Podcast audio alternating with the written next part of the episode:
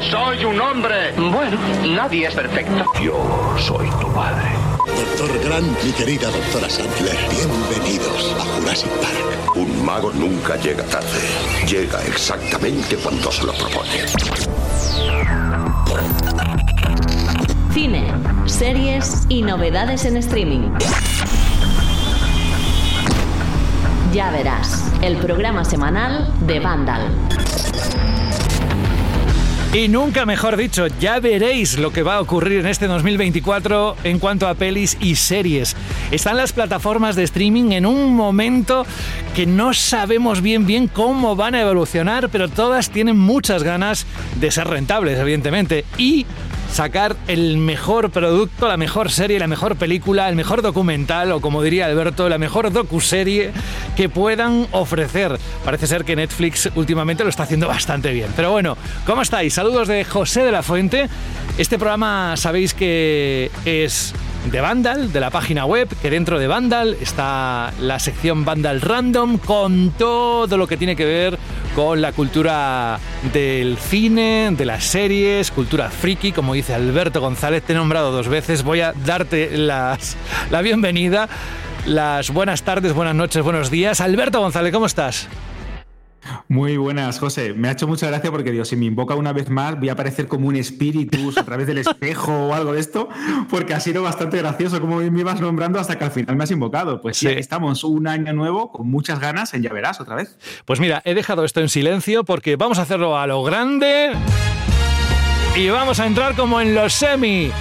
Aquí arranca el primer programa de Ya Verás de este 2024 y además estamos muy bien acompañados. Aparte de Alberto, tengo a Raquel Díaz, muy buenas. Encantada de estrenar este nuevo año, este 2024, que viene cargadísimo de, de cosas. Xavi Mogrovejo. Hola. Buenas, ya estamos por aquí otra vez. y también tengo a Víctor Sillero. Hola, Víctor. Muy buenas, encantado de volver aquí con vosotros, un placer. A esta música, la verdad es que es, fantástica para dar la bienvenida a la gente.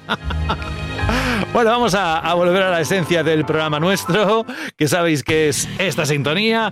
Bueno, em, ¿qué deciros? Espero que hayáis pasado unas navidades fantásticas, que mm, es verdad que llevamos una semanita de más, pero es que hacía mucho frío y no queríamos salir de la cama. Decía Alberto, oye, aquí en Málaga incluso hace frío, o sea que, ¿sabes qué? Una semana nos quedamos ahí esperando, ¿no? Preparando el programa. Y digo, venga, va, va, perezoso. Alberto, ¿tú cómo estás viendo todo esto que ha ocurrido desde la última vez que emitimos el programa número 26, que fue el del año, el último del año pasado, hasta este momento? ¿Ha pasado algo muy destacado que no esté dentro de lo que vamos a contar hoy, que sea digno de mención por tu parte? Pues encontramos que estamos ante lo que podríamos llamar una nueva era dentro del mundo del streaming. Las plataformas están recortando gastos y están convirtiendo sus divisiones de vídeo bajo demanda en algo más pequeñito. Ya hablaremos un poco más adelante de la sección de actualidad de Amazon y los despidos que está haciendo en diversas divisiones, como Disney también está intentando que Pixar no sea un estudio tan grande ni forzarlo a sacar tantas películas para el streaming y dedicarlo más al formato cinematográfico. Muchas compañías han admitido, y esto es algo que habíamos hablado y debatido en el último programa, ya verás, que todo ese crecimiento que hubo en el mundo del streaming durante la pandemia, durante los meses del confinamiento, pues fue algo artificial, un pequeño espejismo que realmente no ha reflejado el crecimiento de la industria en términos generales. Y ya no solo hablamos del mundo del streaming o del mundo de las plataformas, es que los grandes estudios también han empezado a blindarse de cara al futuro buscando nuevas alternativas en este escenario que viene donde es bastante probable, como también comentábamos en el último episodio, que nos encontremos con nuevas fusiones, incorporaciones y reestructuraciones en todo el panorama de Hollywood. Así que creo que va a ser un año muy movido, ya no solo a nivel de contenido, que ya veremos en este especial de lo que se estrena en el año, sino también a nivel de industria, porque después de las huelgas de los actores y los guionistas y esa, ese conato que hubo también de huelga de directores, es probable que veamos ajustes a nivel eh, sindicat, sindicatos y a nivel de trabajadores y es también muy probable que algunos de los, de los flecos que no están todavía del todo claros en estos acuerdos acaben reluciendo en los próximos meses. Así que creo que van a ser meses muy movidos cargados de actualidad y con un horizonte de sucesos de, en cuanto a cine, series y películas que creo que nos van a dar bastante contenido aquí en el programa. Pues sí. Oye, mm, no vamos a decir nada más que estad atentos, no sé cuándo vais a escuchar este programa, pero estad atentos a la página web de Vandal o echad un vistazo por si veis alguna noticia que nos hace especial ilusión y que tiene que ver con Vandal como proyecto y especialmente Vandal Random, que bueno, eh, está Alberto que, que no sabe si saltar, bailar, hoy le tengo que sujetar a la silla, aunque sea a distancia, porque va a ser difícil que esté quieto. Pero bueno, ya lo habéis escuchado, un pequeño análisis de lo que ha ocurrido en los últimos días, las últimas semanas, pero lo que queremos a partir de ahora, en los próximos minutos, hoy va a ser un especial, sobre todo, ya lo dijimos, si el programa número 26 lo dedicamos principalmente a hacer un repaso de 2023 y cuáles eran para todos nosotros, cada uno tenía sus gustos, aunque coincidíamos en una gran parte, que cuáles eran los productos, las pelis, las series, los documentales, mm, qué habíamos visto que nos había gustado especialmente, vamos a hacer lo mismo pero evidentemente echando la vista hacia adelante. Y lo vamos a hacer sacando la bola de cristal tan solo con lo que sabemos que se va a poner en marcha y que puede tener buena pinta, porque tampoco tenemos tanta información, pero sí queremos repasar con vosotros eso. Pero antes, antes, vamos a hacer lo que siempre tenemos buena costumbre, que es repasar rápidamente la actualidad con, ya sabéis, ese tipo de titulares que nos ponen a todos un poco a tono y nos actualizan eh, en el mundo del séptimo arte. ¿Os venís?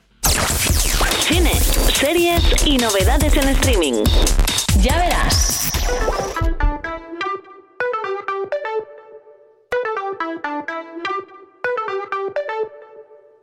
Fijaos, vamos a hablar de los Emmy, de los Globos de Oro, vamos a hablar de la nueva película de Fast and Furious, eh, yo que sé, de Top Gun 3. Así que estad atentos en los próximos minutos y, Alberto, tenemos que volver a insistir, ya que es año nuevo, a ver que hemos estado unas semanas sin decirlo, estad atento a todo esto porque dentro de la web de Vandal Random, en la web de Vandal, tenéis todos los titulares desarrollados, escritos por la reacción y podéis ampliarlo. ¿eh? Nosotros queremos simplemente hacer unas reseñas rápidas para que estéis al día.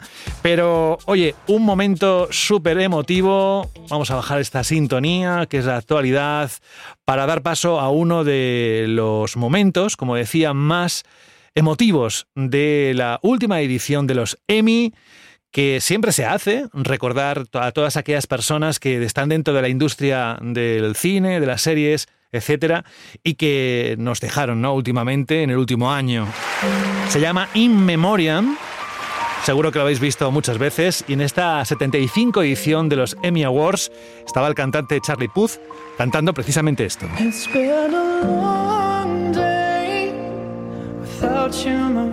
Y mientras en la pantalla las fotos de las personas que allí aparecían, un momento muy, muy, muy, muy emotivo, pero que este año además, Alberto, se tornó especialmente emotivo por esto mismo. Dentro de la canción que estábamos escuchando, al final la sintonía cambió y ya no era el éxito de Charlie Puth, sino una canción muy conocida de una serie mundialmente famosa. No es otra que Friends. Y ahí aparecía Matthew Perry, que, como sabéis, nos dejó el año pasado inesperadamente y que yo creo que tocó a todos y cada uno de nosotros.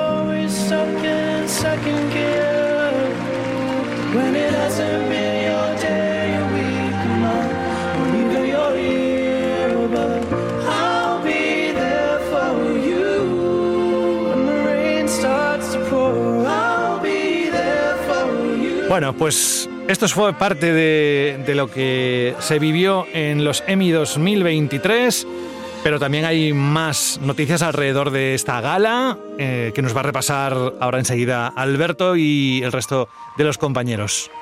Venga, empezamos a pues seguir la actualidad. Lo que pasa es que, claro, con esta música es como difícil arrancar, ¿no? Te dan ganas de abrazar a todo el mundo.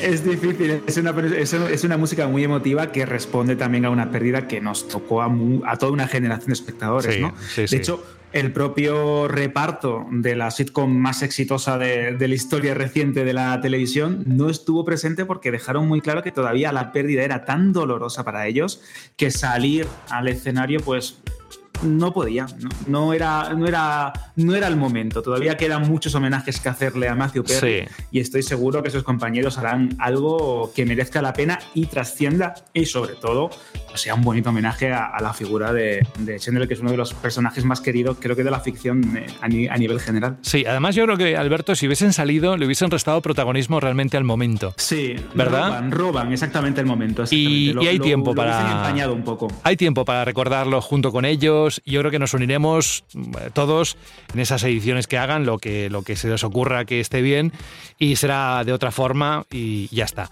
Pero bueno, en cuanto a esa gala 2023, la edición número 75, algo que reseñar, que quieras comentar con los oyentes. Pues eh, sí, sí, sobre todo para empezar es que em, la Academia de Artes y Ciencias de la Televisión por primera vez en muchos años celebró una gala entretenidísima, con un gran ritmo, con momentos muy divertidos y teniendo en cuenta que son los premios pues, más prestigiosos de, de, la pequeña pantalla, aquellos que celebran lo mejor que se ha estrenado en 2023 y 2022, pues lo cierto es que ha habido pocas sorpresas, porque lógicamente tanto The Bear como Succession como Bronca, esa miniserie de Netflix, han arrasado, han sido los más destacados en diferentes categorías.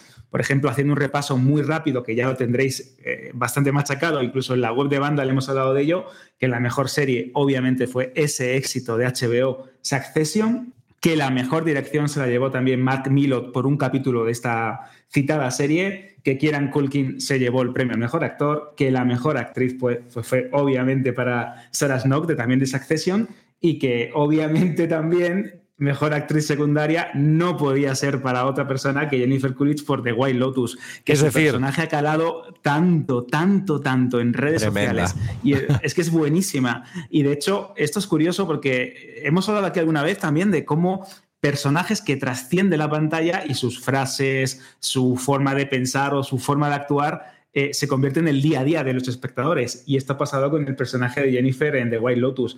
Eh, creo que decía yo, Alberto, que, entonces pocas sorpresas hubo en los Emmy, que ya estaba cantado, ¿no? Muy poquitas, exactamente, muy poquitas. Es verdad que The Last of Us eh, se fue, entre comillas, un poco de vacío, pero es verdad que, teniendo en cuenta que es la primera temporada, se llevó premios muy jugosos. Y también hay que destacar que en esta categoría que es comedia, que es ese cajón desastre en el que muchas compañías meten series que no pueden llegar a competir del todo en drama o que las miniseries, como, como hemos comentado también antes, eh, de Bear, que es la serie de Jeremy, Jeremy Allen White, pues una vez más, después de todo ese hype que hemos visto en los últimos meses alrededor tanto del actor como de esta ficción basada en el mundo o centrada en el mundo de la cocina, pero que cuenta muchas veces algo más, como las relaciones personales, la familia, pues también ha arrasado en todos los que pues podáis imaginar.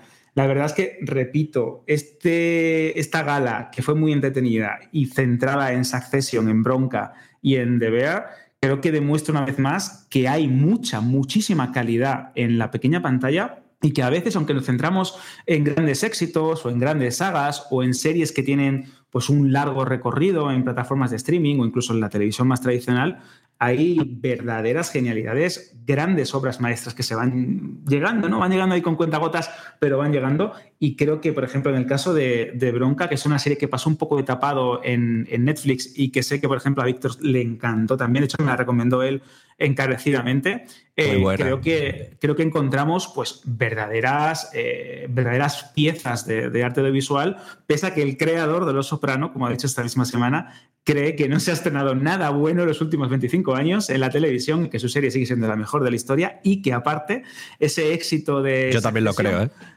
yo también creo que es verdad que es la mejor serie de la historia, pero también es cierto que Succession, que sale también en esta entrevista, que se le hacía a David Chase, dejaba claro que era un proyecto de HBO, pero un proyecto de HBO que llevaba muchísimo tiempo en un cajón y que pertenece a esa edad dorada del mundo de la televisión que según él, por ejemplo, ahora con el streaming y con este vídeo bajo demanda y con las producciones que tienen que ser sencillas para la generación TikTok, ya no vemos. Pero yo creo que no estoy del todo de acuerdo con esto último, que se siguen haciendo cosas muy buenas y que esta gala de los Emmy, esos premios, es la mejor muestra de ello. Bueno, vamos a avanzar. Otro titular. Es que, ¿sabéis lo que pasa? Que, y esto nos recuerda que tenemos con vosotros y vosotras una deuda pendiente del año pasado, que es hacer una revisión de lo que supuso la huelga en Hollywood a los niveles que ya conocéis. Pero es que eh, la noticia que viene ahora tiene que ver con los Globos de Oro. Y vamos a hablar mm, de los Globos de Oro cuando acabamos de también repasar los Emmy. Es decir, que se han sucedido muy seguidamente. ¿Por qué?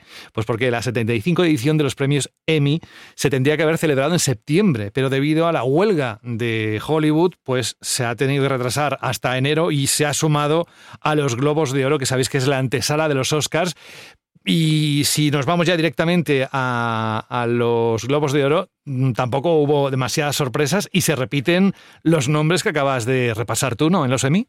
Sí, básicamente se repiten los mismos con alguna que otra adición. Por ejemplo, hay que destacar el papel de Elizabeth Debicki por Diana de Gales en The Crown, una temporada que ya comentábamos que pasó sin pena ni gloria en Netflix, que no ha tenido el éxito que se esperaba, pero aún así hemos encontrado grandes nombres eh, a relucir ¿no? en, este, en esta historia de la monarquía inglesa pues obviamente también tenemos Ración de Bear, Ración de, de, de Bronca, más Accession, Así que para no resultar un poco pesado y repetitivo, porque de hecho los premios son casi idénticos en muchas categorías y en muchas eh, de las eh, nominaciones que hemos tenido los últimos meses, pues creo que hay que pasar un poquito al cine y romper un poco la dinámica de las series, que ya vemos que tanto DBR como Succession como Bronca son las grandes triunfadoras de esta temporada de premios. Espera, pero antes, eh, porque quiero saber su opinión, eh, quiero preguntar a Raquel, al Víctor y a Xavi, que destacan tanto o bien de los Emmy o bien de los Globos de Oro. Eh, si tienen algo que destacar, ¿eh? si simplemente están de acuerdo con lo que has dicho y ya está, pues... Eh, pero quiero preguntarles, quiero que participen en este punto y nos vamos enseguida a Fast 11, la siguiente película de la saga Fast and Furious. Raquel, ¿qué, ¿algo que destacar de los Emmy o de los Globos de Oro que te gustó especialmente o no te gustó nada? Eh, es lo que comentaba Alberto, que daba la sensación de, llamo un poco, ¿no? Al, al verlos, ver las mismas nominaciones en series. Y, por ejemplo, luego a mí siempre con estos premios, pero me pasa incluso con los Oscar, me suelo quedar mucho con lo que es carne de meme, que al final es lo que logra captar sobre todo a la audiencia igual más joven, la audiencia más de consumo rápido.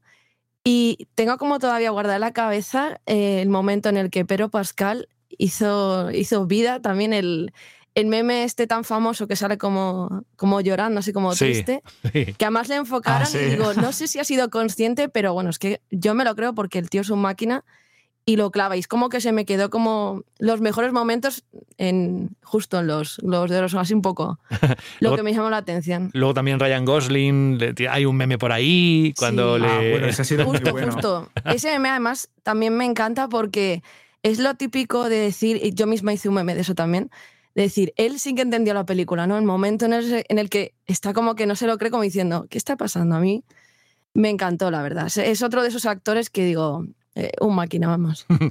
Víctor, Muy previsible todo. Mm, Me esperaba prácticamente todos los premios que dieron. Es decir, Succession ha sido un éxito desde que empezó. Y, y bueno, a la vista está.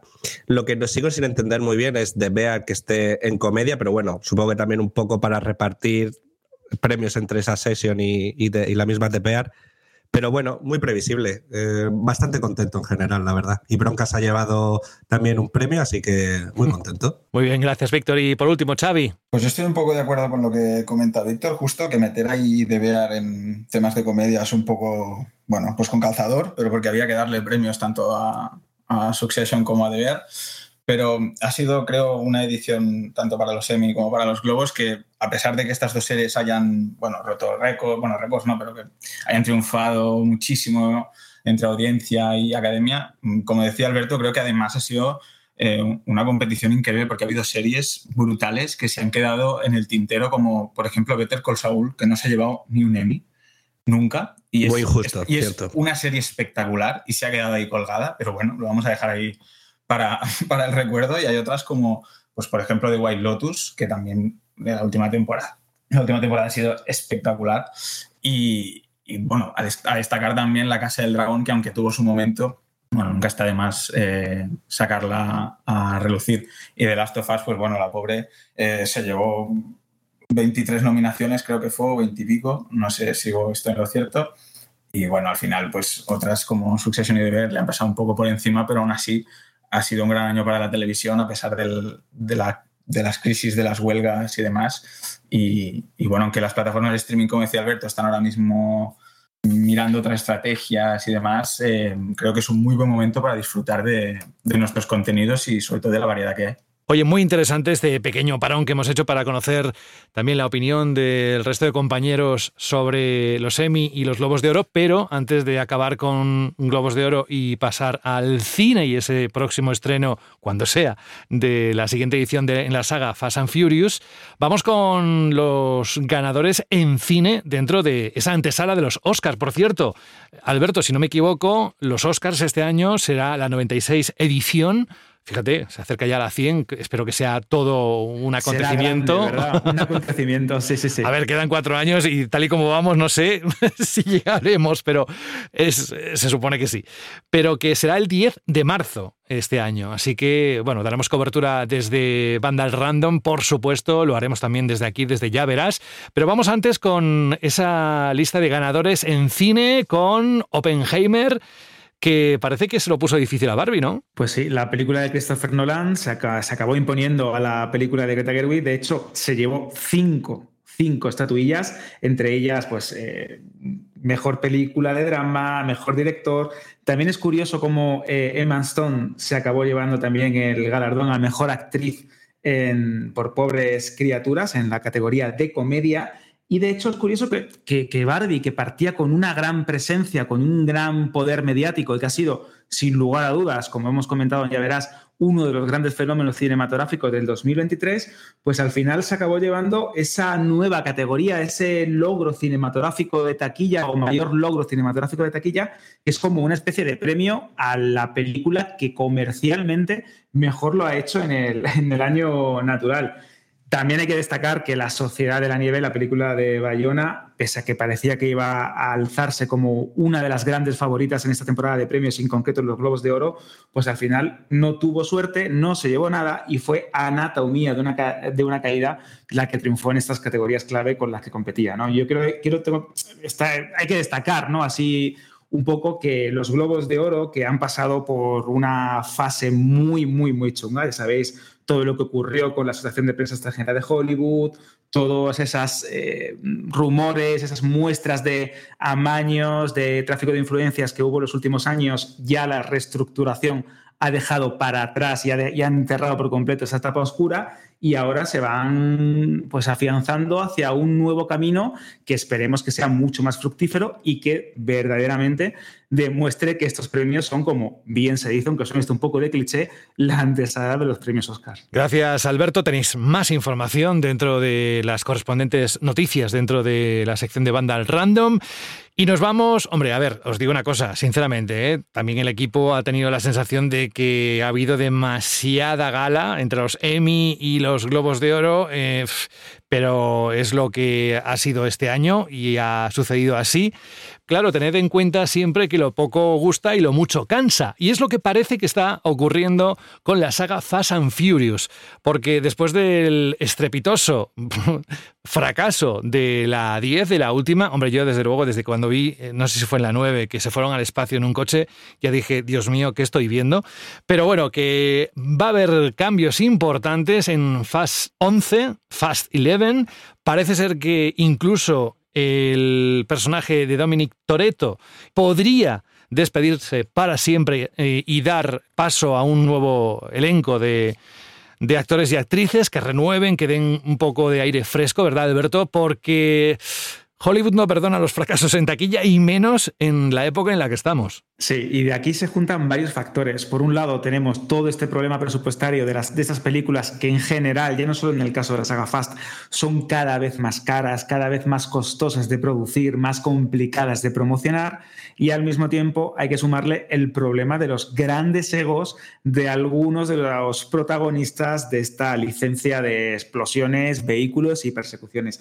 De hecho, en el caso de Vin Diesel, es conocidísima su trayectoria y sus problemas con actores como Dwayne Johnson. De hecho, también con Jason Momoa, el villano de la última entrega, también se dice que tuvo algún encontronazo y de ahí que para la nueva entrega, para Fast 11, hayan decidido en principio prescindir de él. Pero esto es aún más complicado y lo vamos a intentar resumir de la manera más sencilla posible. Resulta que esta saga empezó como una serie de películas de carreras ilegales, de ladrones, de atracos, y poco a poco fue evolucionando hacia lo que, lo que sería un blockbuster de acción colosal, con un grupo de héroes. Y sin sentido. y sin sentido, cada vez, cada vez más, más absurdo. Con un grupo de héroes que se conocen como la familia, que se unen para, pues, en un caso dar un atraco, en otro caso para salvar a alguien y que van luchando contra villanos sacados, pues, que yo que sé, de una película de James Bond, pero aún más exagerados. ¿Qué es lo que ocurre? Esto llegó a funcionar durante varias entregas, la quinta, la sexta y la séptima entrega. A partir de la octava la cosa empezó a resentirse un poco. Fast 9 ya daba signos de que estaba la fórmula un poco agotada y esta décima entrega lo ha demostrado. Con un presupuesto de más de 340 millones, apenas ha logrado cubrir lo que serían los gastos y dar beneficios casi por la mínima Universal. ¿Qué es lo que ocurre? Que Universal, asustada ante un posible nuevo fracaso de una nueva entrega, ha decidido cortar por lo sano, reducir el presupuesto para que sea algo menor de 200 millones de dólares, que ya se dice pronto, e intentar que tenga el estilo o ese aroma de las películas clásicas. Y también, como siempre se ha dicho, y esto es algo que no es nuevo, que se convierta en la gran despedida de Vin Diesel y de Toreto de lo que sería esta licencia de películas taquilleras yo creo que entre los spin-off, entre lo que pueda venir, entre las versiones que querían hacer diferente, de diferentes personajes o de diferentes puntos de vista de incluso entregas anteriores de la saga, que esto se convirtió en una auténtica locura. Ese universo cinematográfico que querían construir alrededor de la saga Fast está ahora mismo un poquito en entredicho y demuestra una vez más cómo este modelo de construcción de grandes películas de presupuestos desorbitados en Hollywood a día de hoy ya no tiene tan segura esa recuperación de la inversión en taquilla. Vamos a ver qué depara el futuro. La entrega, la undécima entrega de la saga Fast, tener por seguro que será otro traquillazo, entre comillas, si consiguen ajustar estos presupuestos y esta nueva fórmula. Pero lo que sí está claro es que esa etapa de grandes películas, mm, sin contar las películas de Marvel y de algunas sagas asentadas, parece peligrar. Vamos a ver cómo Hollywood se adapta a los nuevos tiempos y a la competencia que hay a día de hoy en, en taquilla. Vamos con otro fracaso que fue la tórica durante el 2023 y espero que revierta, eh, al menos porque eso significará que habrá más producciones, se invertirá más dinero y no empezarán a recortar y a meter recursos que abaraten las producciones. Vamos con El Exorcista y que sabéis que la secuela El Creyente se estrenó hace ya unos meses. No parece que haya funcionado muy bien, es un fracaso de Universal. ¿Y qué puede ocurrir a partir de aquí, Alberto? Bueno, pues otro fracaso de Universal. La verdad es que no ha tenido muy buena suerte en esta temporada de cinematográfica. De hecho, con El Exorcista hay una cosa muy curiosa, y de hecho, Víctor aquí me puede ayudar porque lo estuvimos hablando hace poco. Es que um, Universal se gastó una auténtica pasta, más de 400 millones de dólares, en comprar los derechos, de explotación de esta saga tan querida para los aficionados al, al género del terror. Y claro, le confía esta saga a un director que ha demostrado, David Gordon Green, que con La Noche de Halloween y sus secuelas, pues tiene una buena trayectoria en taquilla, que es un hombre que conoce bien el género, que se maneja bien, pues no ha funcionado. La película, si bien es cierto que es la película más taquillera de lo que consideraríamos la licencia del exorcista, con más de 136 millones de dólares eh, recaudados en todo el mundo, no ha logrado las altas expectativas que tenían.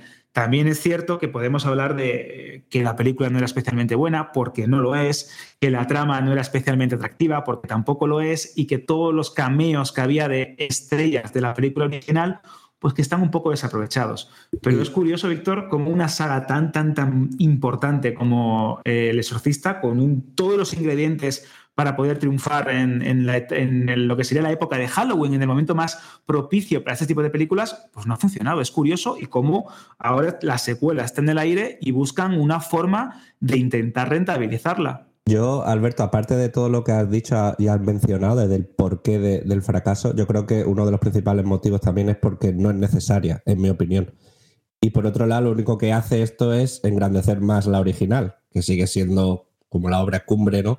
y por muchas secuelas que se hagan de esta película, es muy difícil eh, llegar mínimamente a un nivel notable, vamos a decir. Pero sí, es una pena, es una pena porque se queda muy en el aire este universo y yo creo que pasará o a televisión o a plataformas de streaming. Bueno, ya de hecho hubo una serie del exorcista en HBO, ¿no? Si no recuerdo mal, o no me acuerdo en qué plataforma tuvo una serie y de hecho esta película en un primer momento Universal en aquellos meses tan confusos de la pandemia con el tema de la distribución y la rotura también de estas ventanas de lanzamiento en cines y en la pequeña pantalla llegó a plantearse que toda esta saga se estrenase en streaming o en su, en su servicio en Peacock o que de alguna manera pudieran buscar la manera de rentabilizarla en el streaming pues hemos visto que yo creo que es el camino que les queda, a no ser que busquen un nuevo reenfoque, porque el director David Gordon Green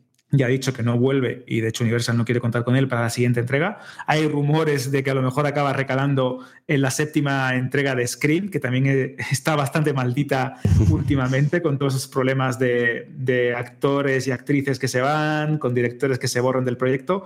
Así que bueno, lo que sí está seguro, José, es que la secuela de la que vamos a hablar ahora pues tiene toda la pinta de arrasar en taquilla. A ver, se la está jugando. Yo creo que va a funcionar bien porque ha dejado muy buen sabor de boca. Eh, a veces es muy complicado recuperar una idea, la idea, la nostalgia que nos queda posiblemente de cuando visionamos una película y pensamos que es imposible hacer una secuela a la altura, pero por ejemplo Top Gun y Tom Cruise eh, lo consiguieron con la secuela, con Top Gun 2. Con lo cual, eh, hablaremos ahora en los próximos segundos de Top Gun 3 y no me cabe ninguna duda de que va a acaparar la atención, Alberto, de todos aquellos, uno, que les gustaron la primera y la segunda, y dos, de que nadie se querrá eh, perder el estreno cuando sea, porque será una de esas películas de las que se comentará. Y mira, si te adelantas y no te hacen spoilers, mucho mejor. Sí, sí, es una experiencia cinematográfica. Ya lo demostró con la segunda parte, con Maverick, y esta tercera parte, esa Top Gun 3, que Paramount ya está desarrollando, obviamente con Tom Cruise y con Miles Teller y Glenn Powell, los dos pilotos que llegaron en la segunda parte y que han demostrado tener el carisma suficiente como para repetir una tercera vez. Es verdad que el proyecto está muy verde, que sabemos que Jerry Bruckheimer, uno de tus productores preferidos, José, volverá una vez más a poner la pasta para que veamos a Tom Cruise volar por los cielos. Sí es cierto que todavía no está del todo claro si el director, si Joseph Kosinski, volverá a ponerse a los mandos de una película de este tamaño. Pero tener por seguro que nos vamos a hinchar de Tom Cruise. ¿Por qué? Porque ya no solo lo vamos a tener en Top Gun 3, vamos a tener Misión Imposible 8, que todavía también está ahí pendiente de estreno y es otra de las grandes apuestas de, Paramount.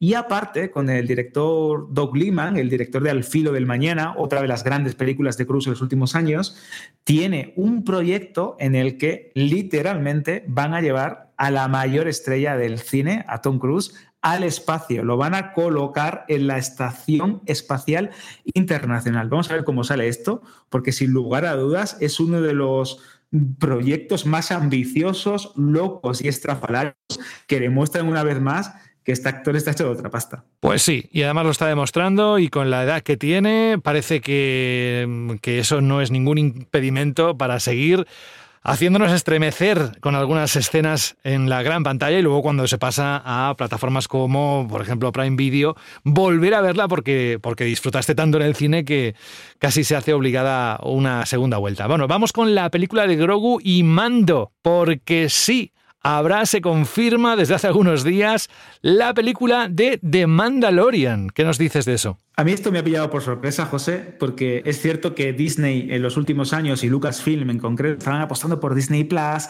por sacar series de Star Wars, por revivir esa pasión que se había perdido un poco con las últimas películas de la saga pero en la pequeña pantalla, en la televisión, en el streaming. Hemos visto cómo ha funcionado Ahsoka, Andor, eh, Mandalorian, sin ir más lejos, yo esperaba que la nueva temporada de The Mandalorian se estrenase ahí. ¿Y qué ha ocurrido? Que es durante la pandemia, durante, perdón, durante las huelgas de Hollywood y eh, que azotaron pues, toda la industria, que modificaron el calendario por culpa de estos patrones de los guionistas y actores, tanto Dave Filoni como John Favreau y Kathleen Kennedy, presidenta de Lucasfilm, empezaron a darle vueltas a la idea de, ¿y si en lugar de sacar una cuarta temporada de Mandalorian, metemos al Mandaloriano, metemos a Pedro Pascal y a Grogu en una aventura cinematográfica? Y aquí lo tenemos. No hay apenas detalles, simplemente que va a ser una aventura cinematográfica con todas las letras dentro del universo Star Wars y que se suma a todos esos proyectos que prepara Lucasfilm, con la película de la nueva Orden Jedi, con Daisy Ridley, que también hemos tenido un montón de noticias esta semana en Vandal Random, con esa película de James Mangold sobre el origen de los Jedi, con el proyecto de Dave Filoni sobre que va, como, que va a intentar como juntar un montón de las series de Star Wars en Disney Plus en un auténtico evento cinematográfico, con ese proyecto de Taika Waititi tenemos motivos y tenemos razones, los fans de Star Wars, para confiarnos un poquito esta vez y mirar un poco con esperanza de cara al futuro en términos cinematográficos, que, yo creo que ya tocaba eh, vivir otra vez la experiencia de una película de la guerra de las galaxias en pantalla grande. Y antes de llegar a la parte central de esta edición de Ya Verás, que es el repaso de lo que viene en este 2024, vamos a hablar de Amazon, que siempre está presente mm, por algún tipo de conversación, evidentemente relacionado con lo tecnológico o bien con el e-commerce. En este caso, como sabéis, es uno de los grandes gigantes corporativos a nivel mundial, pero parece que la división de entretenimiento no está atravesando su mejor momento a nivel financiero. Parece ser, todo apunta a que la empresa va a despedir a varios cientos de empleados, tanto de la división de Prime Video como de MGM, MGM e incluso Twitch, que es el portal de vídeo bajo demanda. Vamos, que mm, espero que no sea un efecto dominó, ya que terminamos el año 2023 con un montón de despidos en el mundo del videojuego. Espero que esto no se traduzca también en este área, en esta industria. Alberto. Pues siento ser un poco pájaro de mal agüero, pero sí tiene pinta, porque parece ser que todo lo que sería el mundo del entretenimiento, a grandes rasgos, y en concreto el, el, ocio enfocado al cine, la televisión, el consumo masivo ¿no? de este tipo de productos, está un poco tocado, un poco tocado por lo que comentábamos al comienzo del programa.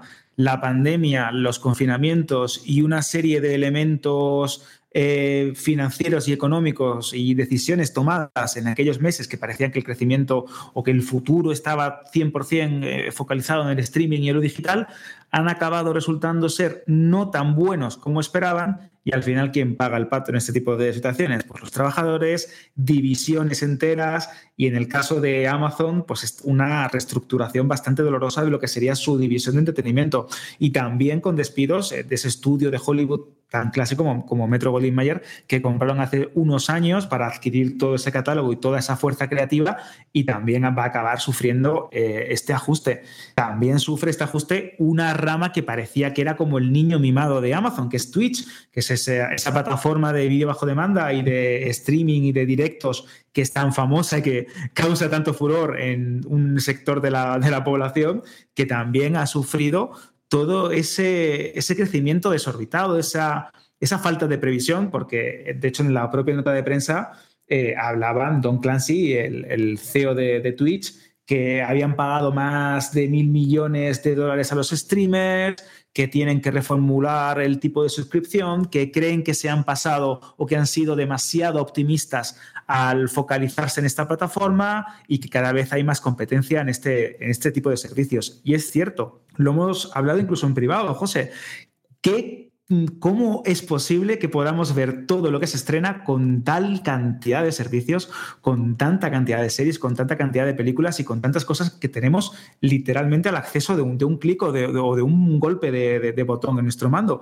Es muy complicado competir en este mundo y Amazon ahora mismo está pagando pues, una inversión muy poderosa que hizo también porque se lo puede permitir, porque es uno de los grandes gigantes de esta industria a nivel general y una de las grandes compañías de la tierra a nivel también general pero a día de hoy un paso en falso y un error, teniendo en cuenta la competencia que he citado antes, se paga muy caro. Y Amazon está pagando un poco también esas inversiones desorbitadas que también han hecho en series como por ejemplo Los Anillos de Poder, con más de mil millones eh, de, de inversión ya no solo en los derechos de los libros, sino en producción, con Citadel, con todas las temporadas de grandes series que tienen en preparación y con todos los proyectos que están por venir. Así que vamos a ver cómo capea esto. En principio ya hemos visto que nos van a colgar anuncios en, la propia plataforma, que yo creo que aquí también pueden empezar a recuperar. Y esta tendencia de colocar anuncios en las emisiones de streaming, que también criticaba el creador de Los, de los Soprano eh, cuando hizo la entrevista que hemos comentado antes,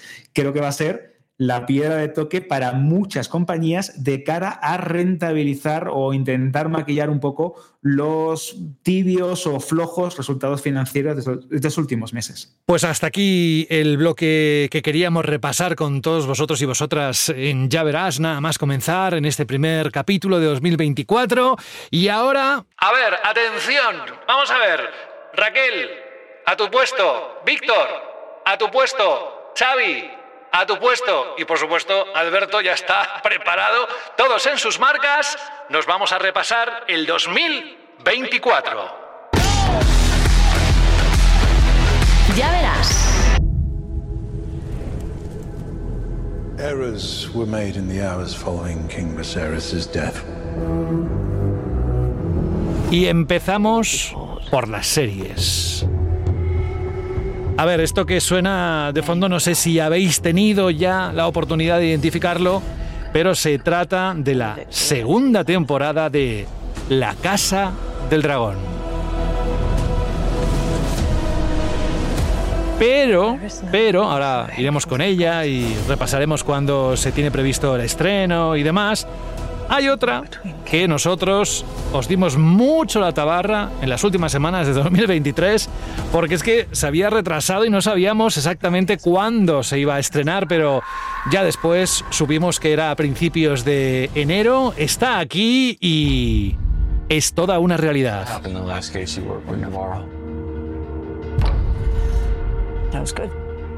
Jodie Foster es True Detective, la cuarta temporada con Tierra Nocturna en HBO Max. Y el primer capítulo, no sé si lo habéis visto. Buah, Alberto se ha visto toda la serie, creo ya, y nos puede decir algo más. Pero bueno, aparte de True Detective que está aquí, hay más series. Va a ser un año 2024 de la vuelta, la consolidación de series muy potentes, Alberto, y también nuevas IPs que pueden o bien ser un fracaso o pueden ser todo un acierto. ¿Cómo lo ves? Creo que lo has clavado, José, porque realmente es verdad que tenemos el retorno de esta, por ejemplo, True Detective, Noche Polar, con Judy Foster, con esa vuelta de una de las series más queridas de, de, HBO. De hecho, desde el 2019, si no me equivoco, desde la tercera temporada, no teníamos nuevos episodios de esta serie antológica.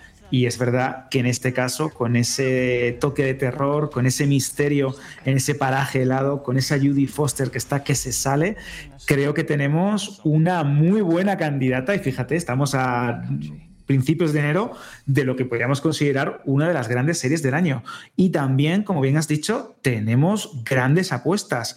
Aquí en Banda Random y en Ya Verás hemos dado bastante la tabarra con el problema de los tres cuerpos, la serie de Netflix y de los creadores de Juego de Tronos, una adaptación de una novela de ciencia ficción que yo consideraba inadaptable por todos los temas filosóficos, trascendentales que toca y que creo que si se hace bien puede ser el gran éxito que lleva Netflix necesitando en este tipo de series, en este tipo de género, desde hace muchos años.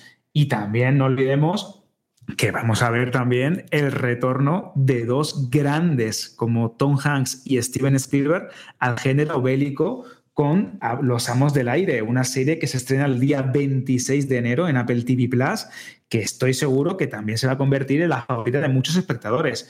Y ya y voy dejando paso a mis compañeros, hay que destacar que al igual que en el 2022 es muy probable, yo me la juego aquí también porque es bastante seguro, todavía no sabe nada, pero que si eh, tuvimos un duelo de HBO y Amazon Prime Video con La Casa del Dragón y Los Anillos del Poder en este mundo de fantasía de Poniente y de la Tierra Media, es bastante probable que en 2023, por ejemplo, La Casa del Dragón se estrenará en verano, todavía no tiene fecha oficial, que veamos una vez más un duelo entre, entre, dos grandes sagas, entre dos grandes licencias de, de, este género fantástico. Y como también bien has dicho, José, creo que todavía, teniendo en cuenta que estamos a comienzos de año, habrá muchas sorpresas, cambios de fecha, ajustes de calendario, veremos algunas de las consecuencias de la huelga de guionistas y de actores que tantos problemas han generado eh, a nivel organizativo dentro de los estudios y las plataformas. Así que, una vez más, aunque suene repetitivo, va a ser un año muy movido. Mm. Voy a pedir a Raquel que dentro de unos minutos, que se lo prepare, nos haga un repaso rápido de las series que vamos a tener, que ya están anunciadas, que están en el reportaje de Vandal Random. Simplemente nada, el, el nombre y cuándo se espera más o menos, si hay fecha o no hay fecha. Y así podemos cubrir un poco todo lo que tiene que ver con las series. Pero quiero escuchar a todos eh, acerca de ¿Cuál es vuestra mejor apuesta? ¿Cómo veis este 2024 en cuanto a series? Luego ya iremos con cine. Pero en cuanto a series, ¿os hace ilusión algo especialmente? ¿Tenéis cierto recelo, Víctor, Raquel o Xavi, al respecto de ciertas series que pueden volver, pero quizás no con el mismo, la misma fuerza como La Casa del Dragón? A ver, ¿qué pensáis? Bueno, en mi caso tengo muchas ganas del pingüino la serie del pingüino. No soy, Alberto lo sabe, no soy muy fan del género de superhéroes, pero este spin-off especialmente me llama mucho la atención porque realmente fue lo que más me gustó. Eh, su personaje me encantó en, The Batman. Y creo que puede ser una gran apuesta. Además, creo que está metida ahí HBO, así que es sinónimo de calidad casi seguro. Así que quizás sea mi serie más, más esperada, sí el pingüino. ¿Y alguna más? ¿Algo que creas que igual no va contigo, pero que, vamos, que lo ves a leguas por tu experiencia, dilatada experiencia, Xavi, que va a ser un éxito? A ver, yo por éxito, mm, te digo, yo quiero que True Detective se lleve todos los premios habidos y por haber. porque esta nueva temporada, Alberto que me conoce, no lo hemos hablado todavía porque no hemos tenido tiempo, pero yo por lo que he visto ya que tiene más de Carpenter que de otra cosa, a mí me tiene dando palmas. Yo solo he visto el primero, no he visto nada más. Pero mm, vamos, yo quiero que yo quiero que se lo lleve todo como apuesta personal.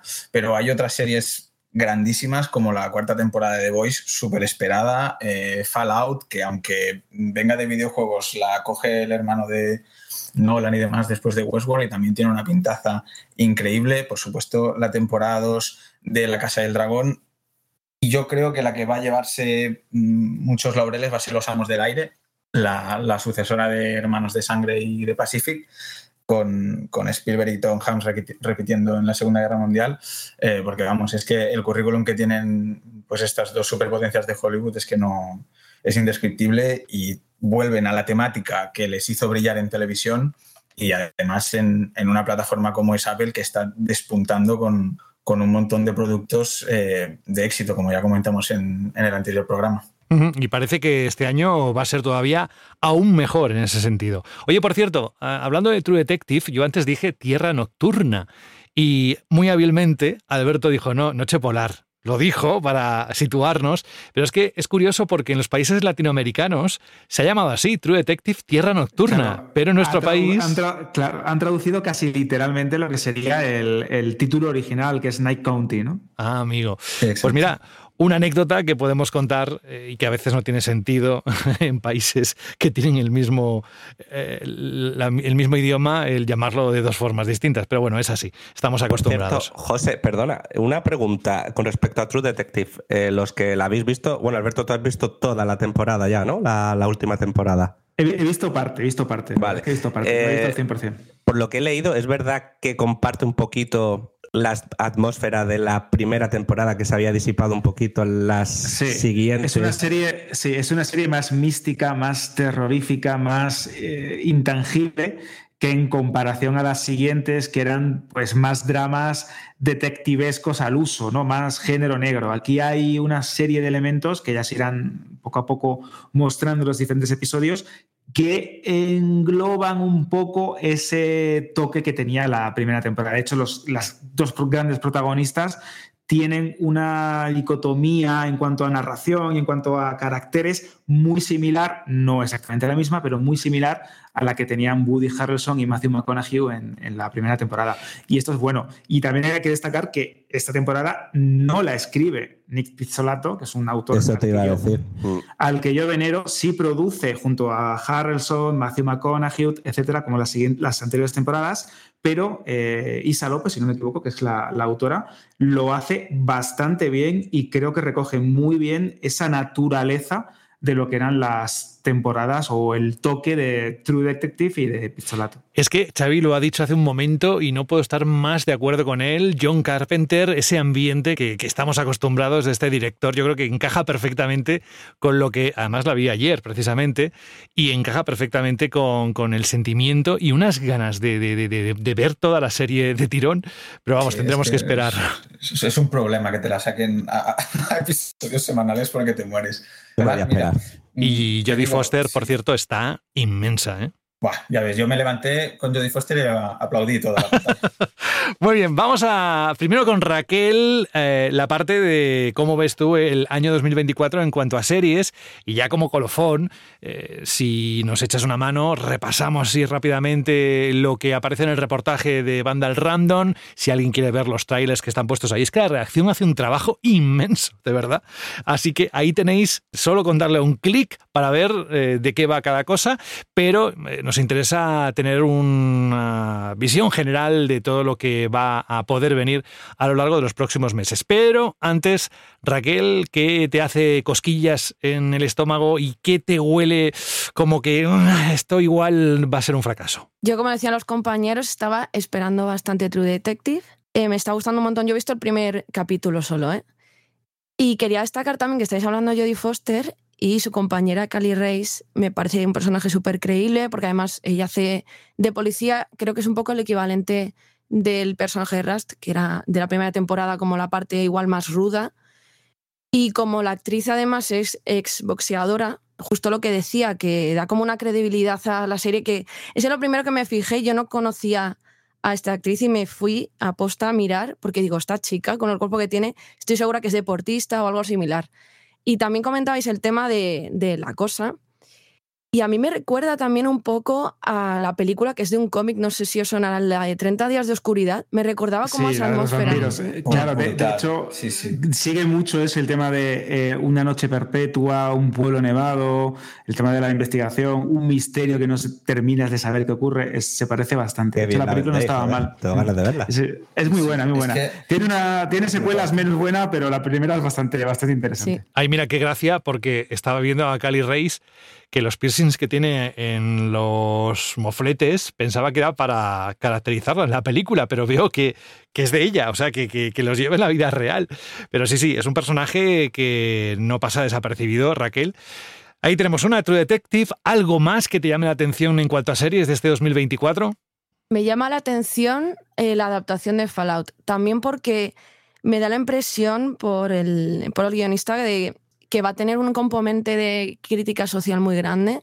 Y al final, bueno, los juegos también tenían toda esta parte, ¿no? De, de que la gente con más dinero pues iba a los refugios, el resto se tenía que quedar fuera, apañárselas. También por lo que se ha visto en los trailers, incluyen cosas como los necrófagos que personalmente siempre pensaba, va a ser complicado igual, ¿no? Sin que parezca, como digo yo, un muñeco una mala caracterización. Las imágenes que se han visto y que se ven en el tráiler está muy bien implementado. Se nota que, que han mezclado, aparte de, por ejemplo, en la nariz ponerle el tema ¿no? de, de zona verde para quitársela, el tema maquillaje. Se nota que esa combinación les, les está quedando muy bien. Y en cuanto a las cosas, no que vea más flojas, pero eh, no sé, esto es una percepción mía, como que noto que hay demasiado Star Wars, no sé, igual alguien me mata con esto, pero no sé, me da esa impresión como Por que... fin alguien lo dice, por fin. Ah, vale, digo, ahora va- me va a llover hate o algo, pero tenía esa impresión ya que eh, hay una especie como de cansancio ¿no? de la gente en cuanto a superhéroes, incluso el tema de, de Star Wars también se nota que está bajando un poquito. Que metas tantas series, no sé, en, en un año, me daba como, como esa impresión de decir, igual es demasiado y tenían que haberlo espaciado un poquito más, no sé. Mira, si estuviera aquí Berta, por cierto, eh, Berta F. del Castillo está con, bueno, iba a decir con gripe, pero una gripe muy fuerte, o sea que ha empezado bien el año, no ha podido estar hoy aquí, pero que os manda un besazo muy fuerte y que por supuesto sigue con nosotros. ¿eh? Pero que como no tenemos la dupla Alberto y Berta para defender todo el tema del universo de Star Wars, pues mira, puedes decir lo que quieras, que el resto creo que te vamos a acompañar a ti. Pero bueno, aparte de contarnos un poco tus impresiones, ¿te parece que hagamos un repaso rápido por lo que va a venir en cuanto a series y así terminamos esta parte y nos vamos a películas? Claro, perfecto. Además, así resumidito, me pararé en alguna nada a comentar mínima cosa. Pues venga, todo tuyo. Mira, empezamos con Griselda, que hay muchas ganas de ver eh, a Sofía Vergara y más después de, de la visita tan impactante que tuvo aquí en nuestro país. También hay muchas ganas de Zorro, que además el, hace poco me vi las, las pelis antiguas y, y todavía no había visto el anuncio y, fue como, digo, es el timing perfecto. O sea, me, me pareció una historia a recuperar y, y creo que hay bastantes ganas. También de ver a Nicole Kidman en Expatriadas. Los Amos del Aire, como no. Está, eh, es verdad, no estoy diciendo las fechas, perdonad. ¿eh? Bueno, no, no pasa nada. Vamos a, vamos a decir las fechas, si la hay, ¿eh? que en algunas no se sabe, um, o se puede intuir cuándo va a caer, como apuntó hace un momento Alberto sobre la de la Casa del Dragón. Pero bueno, vamos a, a retomar la primera que has dicho y decimos la fecha. Eso es, efectivamente. Griselda, el 25 de enero. ¿Ok?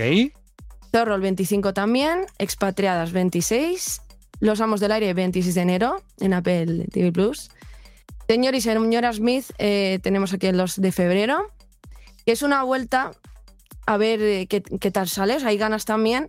Pero es cierto que ya antes de su estreno, como que ha recibido un poco de críticas por. Se considera no innecesario, pero claro, eh, tenemos todo en mente, ¿no? La película de, de Brad Pitt y Angelina. Entonces, una adaptación a, a la serie, veamos qué tal ha salido, pero por lo menos por los trailers se ve va a tener obviamente su, su parte ¿no? de romántica, pero bastante acción, cosa que es bastante positiva. Para alguien, eh, perdona que te corte Raquel, para alguien que no sepa nada de esto, ¿tiene que ver con Angelina Jolie y con Brad Pitt en cuanto a la película o Es simplemente una coincide? reinterpretación. Vale, es, una es una reinterpretación, pero sí, podemos decir que está asociado a esa peli que hicieron hace años, ¿no? Exacto. Ok. Exacto. Agentes dobles, parejas, etcétera. Sí, sí, exacto. Lo mismo, pero en formato de serie. Eso es, sí. Venga, avanzamos, alto aquí porque lo que va a decir Raquel Bueno, es muy importante. Aquí viene, aquí viene una cosa que me toca la patata. Venga, dale, Raquel.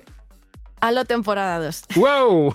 Claro, esto, cuidado porque la primera temporada ya sabemos que se estrenó hace un tiempo, llegó aquí a España a través de Sky Showtime, eh, adaptaba los juegos de una manera un tanto libre, no se basaba en ninguno de ellos en concreto, pero sí escogía de una manera un tanto inteligente según qué elementos de la mitología. Obviamente el presupuesto jugaba en su contra, había veces que la serie parecía espectacular, otras veces no tanto, y el reparto pues luces y sombras. ¿Qué es lo que ocurre? Que Paramount ha tomado nota, o al menos eh, lo que podemos intuir por los teasers, los trailers y las imágenes de esta nueva temporada, esta segunda temporada que llega el 8 de febrero a Sky Showtime con un episodio doble, por cierto.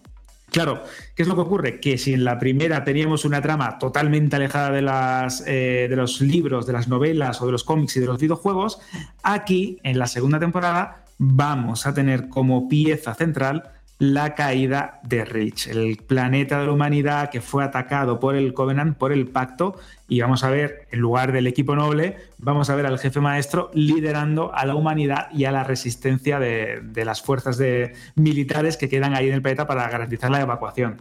Por lo poquito que se ha visto, repito, creo que tiene muy buena pinta. Esto, eh, mi compañero Xavi, que también es un fanático de la saga, estará de acuerdo. Es una serie que no es muy buena, pero algo tiene. Sí, exacto. Yo, yo ya te lo dije cuando me vi la primera temporada, que tenemos por ahí también la crítica publicada, yo te dije, Alberto, aquí hay, hay cosilla. Si, eres, si eres friki de la ciencia ficción y sobre todo te gusta Halo, porque si no te gusta, mm, bueno, aunque no te guste también puedes entrar, pero es más complicado, eh, la disfrutas. Y el póster que se ha publicado de la temporada 2 es que, vamos, mm, a mí me tiene ya que estoy subido por las paredes. Repetimos el nombre de esta serie, Raquel, por favor. Halo temporada 2. ¡Eh! Era para poner el efecto, era una excusa. Venga, avanzamos, vamos al 22 de febrero, ¿qué se estrena? Avatar, la leyenda de Ang en Netflix. ¿Que esto, que- que esto qué? ¿A que yo, si dais una pequeña explicación, si la tenemos, sería guay, ¿eh? Lo digo porque quizás, a- salvo las más conocidas, eh, hay algunas que pueden pillar a contrapié eh, a algún oyente. Y si le podemos dar algo más de información, genial. Si no lo tenemos, no pasa nada. Decimos el título y ya tendremos tiempo suficiente en los próximos meses en Ya Verás y en Banda al Random de explicarlo. Pero, ¿algo que decir de este avatar? Pues que hablamos de otra de las grandes adaptaciones de live de, Netflix. Aquí seguro que recordaréis que eh, al principio se le daba mucha caña a la plataforma roja porque One Piece no iba a quedar bien, era inadaptable y aquí, eh, con esta ambiciosa adaptación de la famosa eh, serie de animación, una de las más queridas de los últimos tiempos, que nos cuenta pues cómo hay diferentes naciones en un mundo medieval, con personas que encarnan la manifestación de diferentes elementos. Es una historia muy potente, muy emotiva, muy curiosa, que ya tuvo una versión cinematográfica con Shyamalan, el director del sexto sentido en el cine, que vamos a dejarlo ahí, es poco menos que horrible, es decir, una cosa que desastrosa, el pobre no estuvo inspirado ese día, y nos cuenta la historia de Avatar, que es Ang, que es un chico que está destinado a traer lo que sería el equilibrio a este mundo de fantasía y medieval, ¿no? Poco a poco va trabajando con un montón de amigos y aliados, pues para derrotar al Señor del Fuego Zai y esa Nación del Fuego que es como la más tiránica, la más destructiva y la más militarizada y poco a poco va buscando aliados y ya no vamos a contar más porque tampoco es plan no, de es que la serie entera. Parecía que estabas contando la película del chico de oro de Eddie Murphy porque hay un cierto paralelismo. bueno, eh, bromas aparte, febrero no ha acabado todavía, ¿verdad Raquel? Hay todavía algún estreno más que vamos a tener en series. Efectivamente, tenemos el spin-off de The Walking Dead, The One Who Lives, para el 25 de febrero y básicamente es la vuelta de, de y Rick, que es una de las parejas ¿no? que, que más ha gustado también de, Walking Dead. Y tiene migas, tiene migas, porque no olvidemos que la salida de, Andrew Lincoln, ¿no? de, de, Rick Grimes de la serie, fue como súper traumática, porque más de uno, sobre todo los aficionados al cómic de, Kirkman, nos quedamos diciendo, pero vamos a ver, ¿cómo que desaparece? ¿Y ahora qué va a suceder si sabemos que es vital para las tramas del futuro?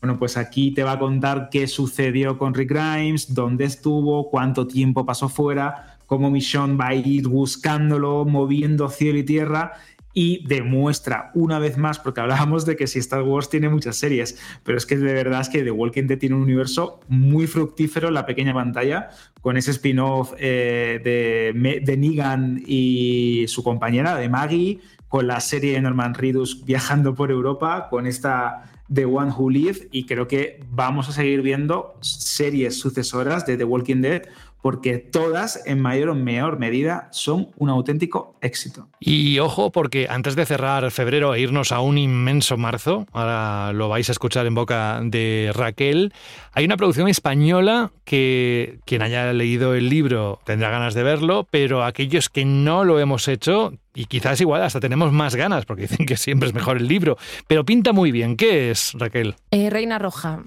que seguro que a alguno les suena además. Y esta serie va a venir cargadísima de, todo el estilo de, True Crime. Y es bastante esperada también. Se va a estrenar, el, como decías, el 29 de febrero en Prime Video y seguirá las, eh, las andanzas de una detective que tiene un eh, coeficiente intelectual muy elevado en el que tendrá que, resolver, mientras eh, sigue sus propios demonios, por así decirlo, resolver un caso. Eso es. Hemos repasado enero, hemos repasado febrero, le hemos dado un poco de contexto a cada uno de los estrenos, ahora sí en formato listado, porque si no sería interminable y aparte tenéis, ya digo, insisto, el reportaje con los trailers, teasers, lo que haya publicado en YouTube. Está todo linkado dentro de ese report en banda random.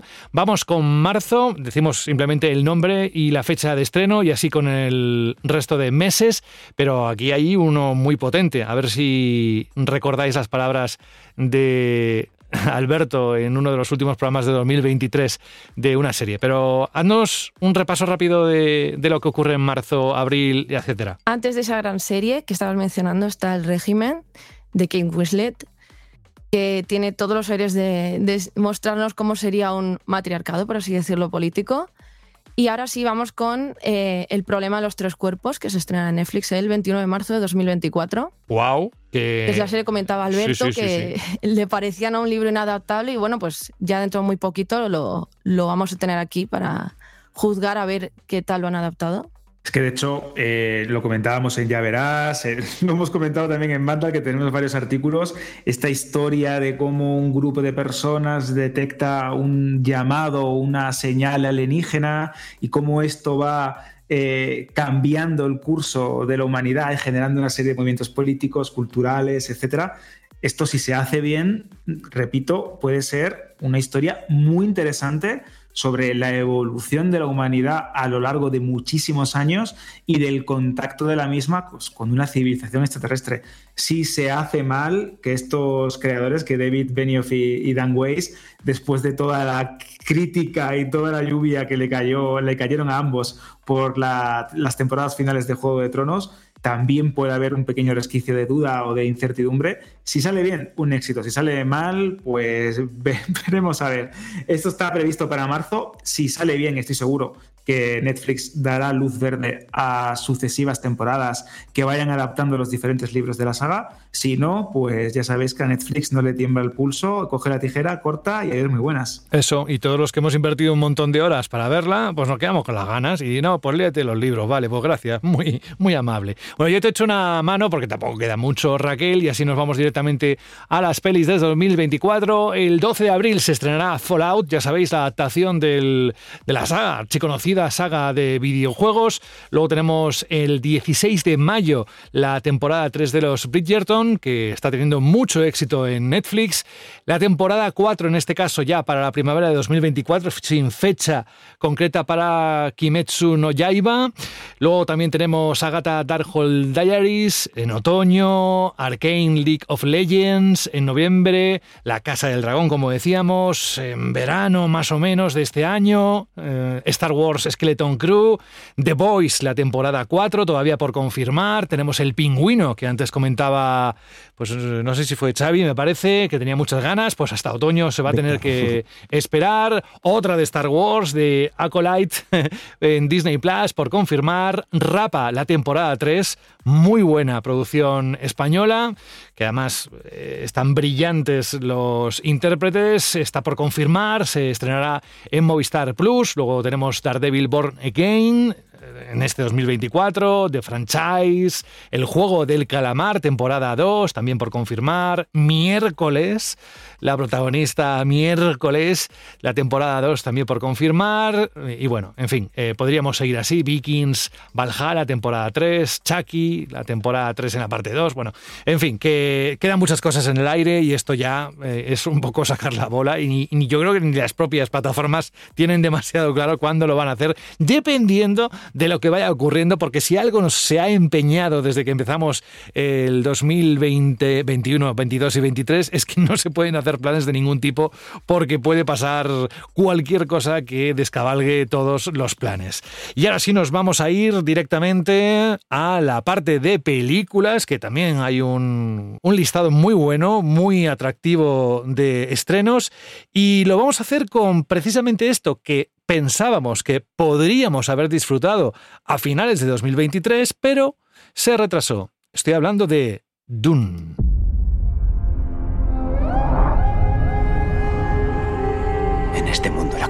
Conoce límites. Lleváis décadas luchando contra los Harkonnen. Mi familia lleva siglos haciéndolo. Todos han sido masacrados. He perdido incluso a mi padre. Tu padre no creía en la venganza. Nosotros creemos en los Fremen. Dejadme luchar a vuestro lado. Sabemos, entiendo, eh, que está preparadísima, Alberto, que se podría estrenar mañana mismo, pero vamos a tener que aguantar un poco las ganas hasta que sea el estreno oficial. Pero a, este inicio de la lista de estrenos de 2024 de películas se le suma Furiosa, Godzilla y Kong, El Nuevo Imperio, Rebel Moon, Del Revés 2, como lo mismo que hemos hecho antes con series, y a cada uno de vosotros os lo voy a pedir, incluso a Raquel otra vez la lista de las películas que se van a estrenar en los próximos meses, semanas, pero una valoración de cómo crees que a nivel de películas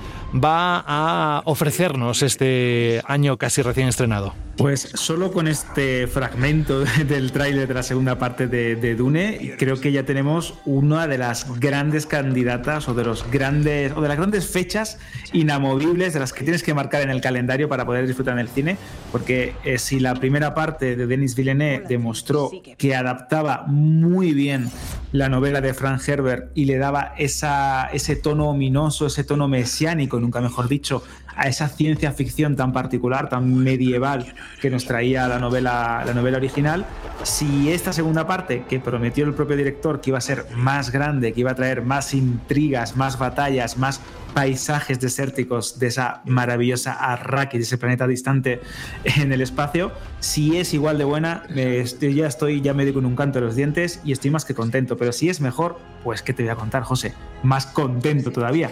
De hecho, de hecho su director es curioso porque este proyecto ya sabéis que es uno de los más grandes, de los más colosales y es otra novela muy difícil de adaptar. Tuvimos la versión de, Lynch eh, hace unos años, que de hecho se va a reestrenar en los próximos meses en cines muy seleccionados, con una, una nueva versión de la película remasterizada. También tuvimos una adaptación televisiva que no estaba nada mal, por cierto. Es verdad que a nivel de presupuesto no era lo mejor, pero a nivel de fidelidad narrativa y literaria era bastante buena. Pero es que si le sale bien la jugada, José, aquí viene el, plot twist que nadie esperaba, va a intentar adaptar Mesías de Dune, la secuela. Esto sería bastante raro, es una novela muy particular, muy especial, aún más rara si cabe que ciertos tramos o pasajes de, Dune, pero es que tanto su protagonista, Timothée Chalamet, como los diferentes eh, implicados en esta adaptación están de acuerdo y Warner le está dando vueltas a ello, porque no olvidemos que más allá de esta película también hay una serie precuela centrada en las Ben Gesserit, en esas, esas mujeres que van trazando el futuro de la humanidad para crear el Mesías o el ser humano perfecto que trascienda tiempo y espacio, que esto también es bastante metafísico. Y no olvidemos que también más allá de Dune tenemos la secuela, la esperadísima secuela de Joker con Lady Gaga y Joaquin Phoenix, que puede ser un proyecto que salga muy bien o que acabe generando cierto rechazo, porque no olvidemos que Todd Phillips ha dicho y ha confirmado que esta película es más bien un musical, que tiene como un cierto toque de lo que sería el Hollywood de los años 60 y 70. Conociéndolo, conociendo a Lady Gaga, conociendo a Joaquin Phoenix y teniendo en cuenta cómo de especial también fue la primera entrega de este personaje del universo DC con ese filtro tan oscuro que parece casi una película de Martin Scorsese, creo que puede ser una, una gran película. Obviamente tenemos también un spin-off de la saga John Wick, Valerina, con Ana de Armas, y también el regreso de Pixar por la puerta grande con Del Revés 2, la secuela de una de sus películas más queridas, más exitosas y más especiales. Y si todo va bien y crucemos los dedos, y aquí mi amigo Víctor también es el que más espera esta película, Alien, Alien Romulus, la película, la, la nueva de la saga del xenomorfo, que la dirige Fede Álvarez, que según él ha bebido y se ha empapado de lo bueno de las cintas originales, de la de Ridley Scott, de la de James Cameron, David Fincher, etcétera, y que parece es una gran película que ha dejado al propio Ridley Scott totalmente, eh, vamos, contentísimo.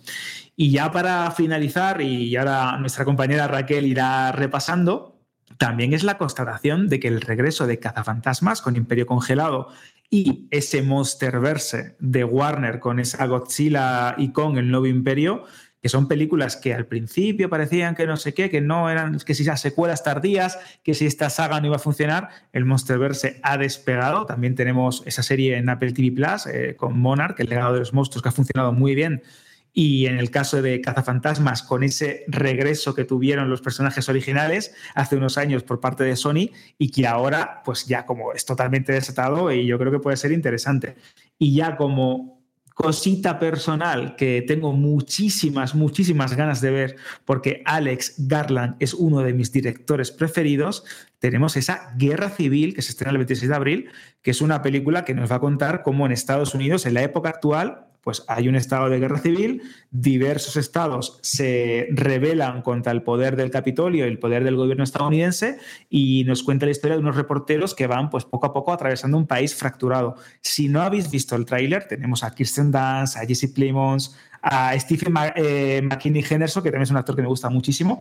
Si le podéis echar un vistazo al tráiler, que también los tenéis en Banda Random, en ese pedazo de reportaje que hizo Raquel, eh, creo que os va a dejar bastante tarumba e incluso dándole vueltas a si una situación de estas mm, circunstancias o de esta categoría se puede dar en el mundo actual cada vez más polarizado. ¿no?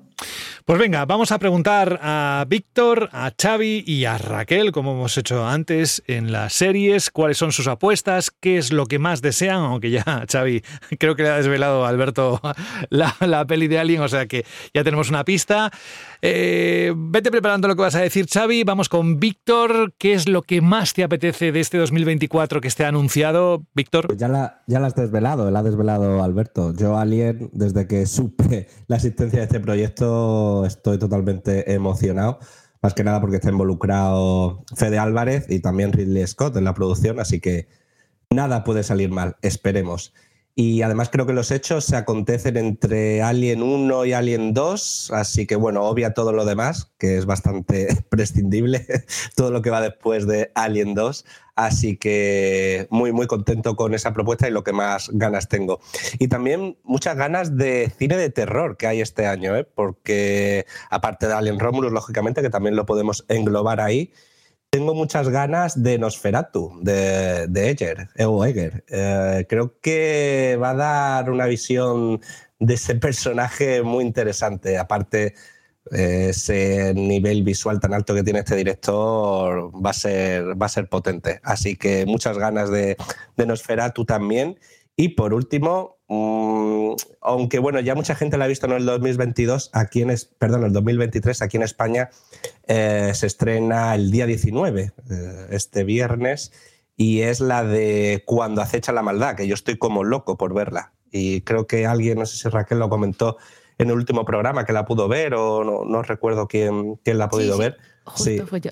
Sí, sí. Pues yo tengo entradas para verla y estoy como loco porque es una peli que llevo esperando mucho tiempo. Así que bueno, eso se centra a mi, mi visión del 2024 en, en cine. Como veis, todo muy terror. Sí, y además no solo la visión de lo que viene, de lo que te apetece, pero también Víctor tendrá un protagonismo especial en Ya Verás en los próximos meses porque le encanta también echar la vista atrás y nos traerá a los héroes de VHS como hizo hace unas semanas con Van Damme y tiene ya un listado bien bueno de... Bueno, Eh, sí, ¿verdad? Que además es que va a hacer mucha ilusión a, a, a los miles de fans que nos puedan escuchar y que jo, eh, hablar de un personaje, de un actor, de una actriz que nos pueda retrotraer a, a, a momentos concretos que hemos disfrutado de, del cine, que quizás pues ahí también está un poco el germen, ¿no? De, de por qué nos gusta eh, el cine y, disfrutar de series. Pero bueno, Víctor, gracias por tu lista. Xavi, ahora sí has tenido tiempo para pensarte qué vas a decir o qué vas a destacar de este 2024 en cuanto a pelis. Sí, la verdad es que mira, lo estaba apuntando justo ahora porque no tenía los deberes hechos. No, no. bueno, Raro en ti, ¿eh? no me sí, lo creo. y más desde que eres padre, que debes tenerlo sí, ya, todo cronometrado. Sí. No, no te, vamos, estoy ya que parezco padre del año. Me van a, Pareces me van a Denzel Washington en The Equalizer, ¿sabes? Con el reloj mirando, venga, estoy, 15 segundos estoy, para poner el pañal al niño. Estoy, de hecho, me estoy ya armando para cuando vaya a la guardia, no vaya a ser que le molesten o lo que sea. Quiero buscar a alguien. Aparte eh, de ver, no. Alien, ¿qué te llama la atención, Xavi, de este 2024? Sí, rápido. Mira, yo me voy a decantar mucho por Furiosa, que es la nueva de la, nueva de la saga Mad Max es precuela de Fury Road, la, bueno, la que es considerada la mejor película de acción del siglo XXI por muchísima gente, y a lo que me sumo probablemente. Eh, salió el, primer tráiler eh, con Anya Taylor-Joy y Chris Hemsworth, se criticó un poco por el uso de, de, CGI abusivo, que había planos que chirriaban un poco, que no era mucho el estilo de Josh Miller, que además estaba Hemsworth repitiendo como papel de Thor un poco malhumorado. Eh, pero la verdad es que sí que, vamos, Miller no suele fallar en sus películas y hasta cuando se ha apartado un poco de la saga eh, Mad Max ha, traído obras que son, vamos, memorables. Eh, además de esto, eh, también voy a romper una lanza a favor del Reino del Planeta de los Simios, que es la, digamos, la secuela tardía de la última trilogía, que, vamos, triunfó muchísimo gracias a, a las aportaciones de Matt Reeves. Y, y la última, sí, que espero con mucha ansias, Pobres Criaturas, de Yorgos Lantimos, que es un director al que sigo muchísimo y es de mis favoritos.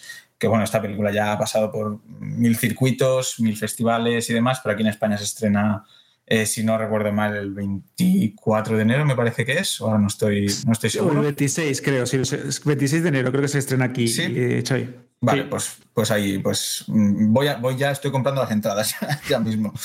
Y, y, nada, por último, simplemente decir que tengo dos, dos, películas a las que les tengo especial miedo. Una es la secuela de Gladiator, que creo que a esto Alberto también se sumaría, que me parece que es mm, una película en esta etapa confusa de Ridley Scott, sí, que está haciendo de todo y muy variado y rápido, porque no se sabe muy bien de dónde saca el tiempo este hombre. Y, y también de Deadpool 3, que mucho, no es que sea especial fan de Marvel, pero el cine de superhéroes no me desagrada. Eh, y me parece que puede ser la película que o bien reconduzca un poco eh, el UCM y a Kevin Feige y demás, o se convierte en ya la película que le clava el, último clavo al, ataúd del, del, género, porque hasta, a no ser que venga James Gunn y lo salve en 2025 con Superman Legacy, la cosa ya va a estar muy complicada. Pues gracias, Xavi, por compartirlo con nosotros. Y ahora, Raquel, cuando estuviste escribiendo el reportaje de las pelis más esperadas de 2024, al teclear y dejar negro sobre blanco, pues, pues eso, las fechas, los nombres, ¿dónde ahí notabas cierta vibración de me la vería ahora mismo y tengo muchas ganas de que llegue esta fecha? ¿Cuál de esa lista eh, destacarías para ti? Yo destacaría una que noto que está como desaparecida porque no se habla de ella y tampoco veo imágenes, o sea, se han filtrado imágenes de los actores en el set, hay unas fotos oficiales que son siluetas y es Borderlands de Lee Roth, con Kate Blanche y con Jack Black haciendo del, del molesto Crabtrap. Eh, teóricamente no está marcado para este año y siento que no están avanzando nada, o sea, no están mostrando nada. Entonces, la vería ahora mismo, pero a la vez como que siento miedo. Tengo esa especie como de sensación de que en último momento o la van a retrasar o va a pasar alguna cosa. Es que de hecho con el tema de la película de Borderland hay bastante, bastante polémica alrededor. No olvidemos que es una película que lleva pues, aproximadamente una década anunciada, que se dice pronto, y que iba a ser dirigida por Eli Roth. Pero el problema eh, tuvo que ver sobre todo con ya no solo el casting, que fue bastante polémico, o incluso con la participación de un guionista como Craig Mazin, que es el responsable de Chernobyl y también el coescritor de The Last of Us en, en HBO, que parecía que sí estaba involucrado, se llegó a anunciar, había gente que lo daba ya por hecho, pero realmente nunca había participado en esta película.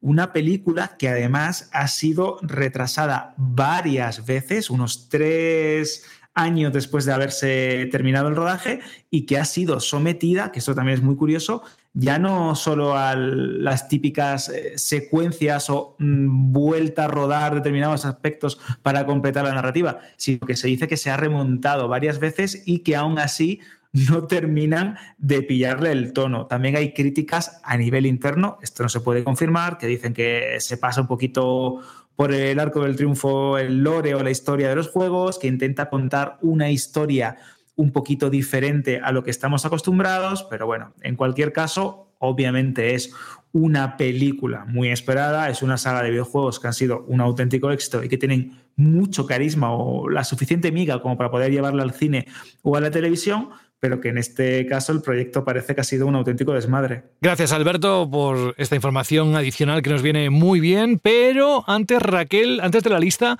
¿alguna peli más que quieras destacar dentro de tus favoritos? Quiero destacar dos películas y una es el musical, por llamarlo así, de Joker, eh, por la eh, participación de Lady Gaga y también la película biográfica de Amy Winehouse. Para mí es como el 2024 es casi sinónimo de, de estas dos divas y las espero mucho. Y, mira que aquí no estoy viendo que haya mucha conversación con la de Amy Winehouse. Eh, no sé hasta qué punto van a tocar ciertos temas igual más polémicos de lo que fue su biografía, sus adicciones. Pero bueno, yo creo que se viene una película biográfica bastante interesante. Perfecto. Pues vamos a enterarnos de cómo queda la cartelera general en los próximos meses con las películas que ya tienen fecha de estreno, entre comillas, oficial, eh, iba a decir temporal, porque a veces sabéis lo que ocurre, lo hemos comentado hace un momento y, y, pasa, que se retrasa.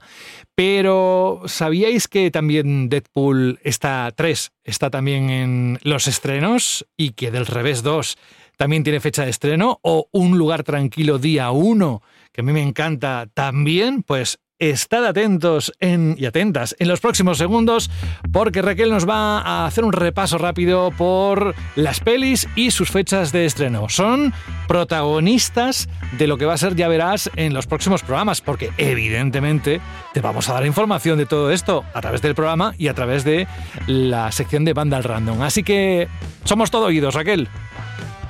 Perfecto, comenzamos con Argyle el 2 de febrero, que es cuando se estrena. Después, para el 9 de febrero, tenemos a Lisa Frankenstein. Eh, Madame Web el 14 de febrero, gran esperada. Eh, Dune parte 2, 1 de marzo. Cazafantasmas Imperio Congelado el 29 de marzo. Tenemos aquí una en la lista que eh, lo que comentabas, ¿no? Con las fechas debería de no estar. No sabemos cuándo, cuándo va a estar la de Mickey 17 que ha sido aplazada indefinidamente, así que bueno, la dejamos aparte. Esta es la peli de Robert Pattinson, eh, que no tiene fecha todavía. También está... Bueno, es una peli que um, cuando la tengamos en el radar ya contaremos cosas porque hay, hay tela que cortar aquí. ¿Qué más? Eh, la primera profecía, el 5 de abril. Eh, Godzilla y Kong, el nuevo imperio, el 12 de abril. Para el 19 de abril tenemos la segunda parte, Rebel Moon, en Netflix. Tenemos también para el 26 de abril Guerra Civil, el especialista para el 3 de mayo. Seguimos en mayo con Back to Black, la que comentaba de Amy Winehouse. Para el 24 tenemos una muy esperada, que es la de Furiosa. Para el 24 de mayo también tenemos El Reino del Planeta de los Simios. El 7 de junio ya nos vamos otro mes con Valerina. Y veremos qué tal se desenvuelve Ana de Armas en, esta película en solitario del universo John Wick. Del Revés 2 para el 14 de junio. Un lugar tranquilo día 1 para el 28 de junio. Ya vamos con Deadpool 3 el 26 de julio. La que mencionamos de Borderlands, que vamos a decir 9 de agosto por ahora, porque de verdad que yo tengo la sensación de que veremos más noticias sobre esta película. Alien Romulus el 16 de agosto. Dios, qué ganas. Para el 30 de agosto eh, tenemos a Crimen el Cazador, eh, protagonizado por Aaron Taylor Johnson, que ganas de ver qué tal se desempeña con este personaje. Beetlejuice 2, eh, para el 6 de septiembre. Eh, la segunda parte de Joker, Folie à deux, el 4 de octubre. A ver, a ver, a ver, ¿cómo es? ¿Joker qué? Joker Folie à deux. Me encanta. He estado ensayando y todo eso. ¿Ah, No, yo, te, prometo que no sabría cómo decirlo. Yo de francés, vamos, lo mismo que de pingüinos y su alimentación. O sea que, bueno. Eh, entonces, el 4 de octubre, una película dirigida por Todd Phillips que, evidentemente, es que llevamos meses escuchando sobre ella porque está el gran Joaquín Fénix que lo clavó en la primera y además, como bien has dicho tú, Raquel, eh, se une al elenco de actores a Lady Gaga, que también, bueno, va bastante, nos sorprendió mucho, pero claro, tiene que ver con la parte musical de, esta segunda, de esta secuela o de esta segunda parte. ¿Qué más tenemos de estrenos? La segunda parte de Smile, el 18 de octubre. Tenemos la tercera parte de Venom para el 8 de noviembre. La que comentaba el compañero eh, Gladiator 2. A ver qué tal de Ridley Scott. Nosferatu para el 22 de noviembre. Y bueno, ya con eso hemos terminado por ahora la lista de 2024 de las películas que están por llegar. Y que se irán uniendo, por supuesto, otras a lo largo de las próximas semanas. Aparte tenemos muchas ganas de saber lo que va a ocurrir en los Oscars, cómo se va a plantear la, la gala, qué va a ocurrir. Es decir, quedan tantas sorpresas y tanto contenido en Ya Verás en los próximos capítulos que simplemente esto es nada, un pequeño aperitivo de lo que queríamos hacer con todos vosotros, los oyentes, situaros más o menos para que empecemos todos un poco en la misma página en cuanto a contenido de lo que nos espera. Al menos que sepamos. ¿eh? Si luego hay movimientos, lo comentaremos, pero espero que no haya. Simplemente que se añadan fechas y que sea un gran, gran, gran año de tanto para las plataformas de streaming con buenísimos estrenos como en la gran pantalla. Pues hasta aquí ha llegado esta edición de este Ya Verás, que la verdad teníamos muchas ganas de que se produjera. Así que nada, los protagonistas a este lado del micrófono, como Raquel, Víctor y Xavi, por supuesto Alberto, pero estaremos durante todos estos programas contando las novedades, la actualidad, lo que vaya ocurriendo. Este es el equipo titular junto con Berta F. del Castillo de Ya Verás y no podíamos empezar de mejor manera el 2024, Alberto. Pues sí, la verdad es que es una declaración de intenciones, una forma también de que estrenéis esas agendas que seguro que os han regalado con un montón de fechas que tenéis que apuntar, con también esos propósitos de año nuevo de cara, tengo que ver más películas, tengo que ver más cine, es una manera de guiaros porque sí, ya verás, va a seguir semana tras semana con vosotros. Vandal Random, obviamente, día a día, casi 24 horas de actualizaciones de contenido, con noticias, críticas, trailers. Y aquí tenemos al equipo, al equipo que va a traeros toda la actualidad, las críticas, las noticias más interesantes, todo aquello que suceda en la meca del cine, en las plataformas del streaming y en esa cultura nerd, que le encanta a José esta palabra, de la que también damos muy buena cuenta en Vandal. Así que este es nuestro nuestras intenciones para este 2024, es decir, seguir informando a todos aquellos que queráis acercaros al proyecto de Vandal, tanto en la web como en el podcast. Así que, bueno, dejadme despedir a Raquel Díaz. Muchísimas gracias, Raquel, de la reacción de Vandal. Ya está dentro de unos días. Cuídate. Muchas gracias. Gracias, Xavi Mogrovejo, por, por esa doble responsabilidad de traernos toda la actualidad del séptimo arte y de, de cambiar pañales con, bueno, con todo un arte, para utilizar la misma palabra. Hombre, y aquí me vas a tener tiempo dándote la tabarra. Y ganas que tenía yo. Un abrazo, Xavi.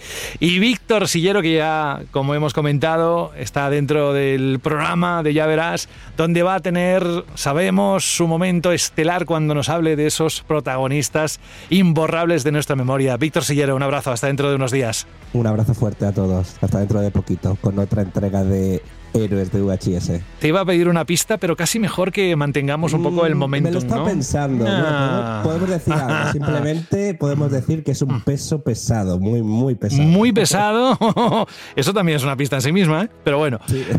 Gracias, Víctor. Cuídate. Gracias a ti. Un saludo. Y Alberto González, echamos de menos a Berta, ¿eh? Y su risa y, y sus comentarios, pero ya, ya la gripe nos dejará tener a Berta y disfrutarla, si no es el trabajo que, que estuvo en los últimos meses del 2023, ya sabéis, ausente de ya verás, pero tenía una buena razón que explicó en el último programa del 2023. Alberto es el capitán de este barco, así que nada, que nos escuchamos dentro de unos días. Bueno, a ti antes, porque va a ser también eh, protagonista dentro de Vandal Radio, que vuelve esta semana, el programa de videojuegos, el programa hermano de, de Vandal. Y nada, que un placer volver a escucharte, Alberto, y un abrazo bien grande. Vamos a por este 2024 y a, y a deleitar al público con todo lo que tenemos que contar. Por supuesto, un abrazo para ti también, José. Y este 2024, de veras, de veras, de veras, ya verás, guiño, guiño, va a ser el año de este podcast. Ya veréis, vais a disfrutar un montón. Y ya no solo eso, sino que vais a hincharos de ver películas, de ver series, de leer también nuestras críticas y de escuchar nuestras opiniones en este podcast que de verdad hacemos con un cariño y una dedicación que parece mentira que lo diga yo, pero sí es verdad que nos esforzamos mucho para traeros siempre lo mejor. Así que Oye, pero te tiras piropos a ti mismo, eso no, eso no vale. No vale, no vale, no vale. Bueno, va. Pero es verdad, es verdad. Es verdad que es un esfuerzo, un esfuerzo conjunto que también lo estamos viendo en la web, que ya veréis también que hay buenas noticias al respecto, y que todo lo bueno al final tiene su premio y su recompensa. Y esta recompensa para mí en concreto es, ya verás. Pues Alberto, para Málaga o donde estés, un abrazo muy grande y nos escuchamos en nada. Y a todos vosotros y vosotras, oyentes fieles de Ya Verás, y si os habéis sumado a este programa, a este formato, nada, que sigáis con nosotros, que nos encantará el poder hacer cada semana la escaleta con contenidos de novedades del séptimo arte. Que va a ser un 2024 estelar. Un saludo de José de la Fuente y hasta dentro de unos días. Gracias por elegirnos. Adiós.